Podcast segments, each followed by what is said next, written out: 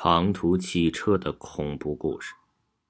回家了，我坐上了泸州到兴义的长途汽车。不过这次坐车的经历肯定会让我回忆一辈子。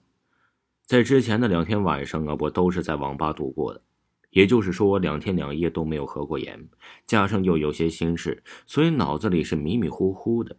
要不是回家的意念支撑着我，我想我会第一时间在候车室里面。睡大觉吧。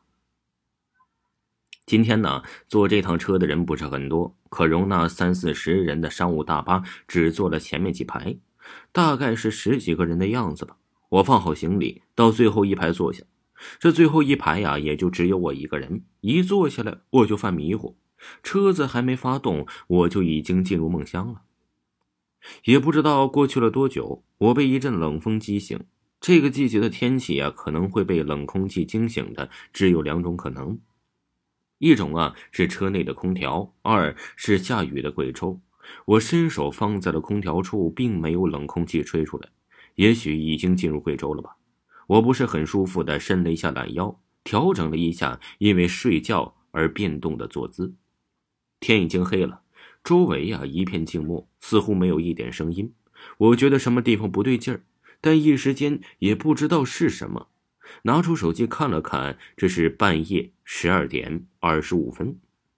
车上没有开灯，一片黑暗。但就在连车外也没有一点光线传进来。要知道，这对于在高速路上行驶的车来说呀，是完全不可能的。突然之间，我就找到了刚才我觉得不正常的原因：车上太安静了。除了开车的声音，即使是车的嗡嗡声也没有，这正常吗？想到这里，我轻轻的站了起来。虽然我坐在最后一排，但按照正常的视觉角度和夜色的浓度，应该是可以看到前面的人。可我看到的只是一片漆黑和一个空空的座位。我脑袋嗡的一下炸开了，这是怎么回事？我掏出一支烟点上，可我只抽了一口就被刚才的场景惊呆了。手里拿着烟，任它缭绕，直到烟头烫到了手指，我才反应了过来。我知道疼痛，说明啊，这不是梦。我站了起来，就着淡淡的月光，我走到了司机的位置。他并没有关掉车灯，因此我看到了最恐怖、最难忘的一幕。淡淡的月光下，外面。不是熟悉的公路，而是一片漆黑的草地。地上隐约的有一群人，不过都是横七竖八的躺着。车门呢是打开的。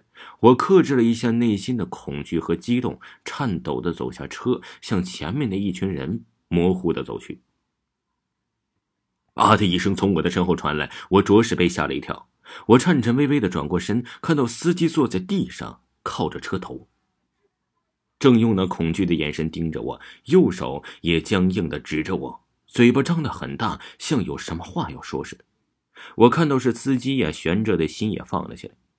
我朝他走过去，顺便问道：“大叔，这是怎么了？你别过来，鬼！你是鬼啊！”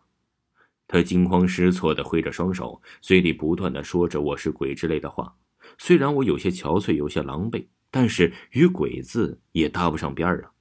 我疑惑的问他：“大叔，我不是鬼，我是人，你告诉我发生什么事了？”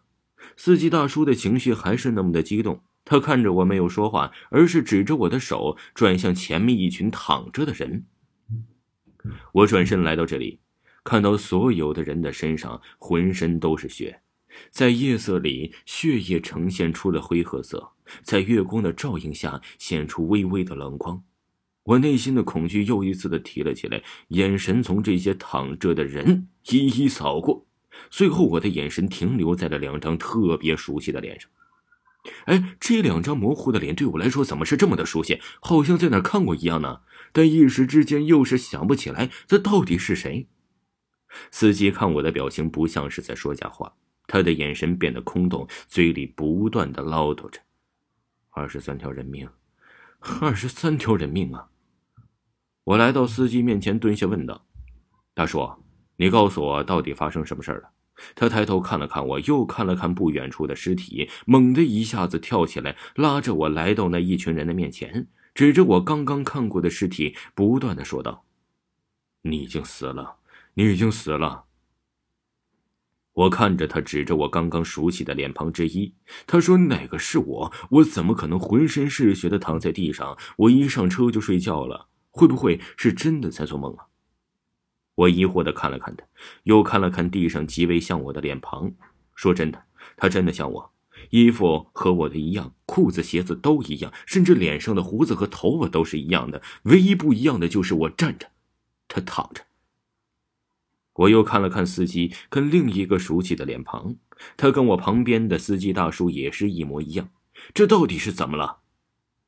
我强迫着自己冷静下来，笑了笑，对司机大叔说：“大叔，是不是出车祸了？”听众朋友，长途汽车的恐怖故事还有下集，请您继续收听，下集更精彩。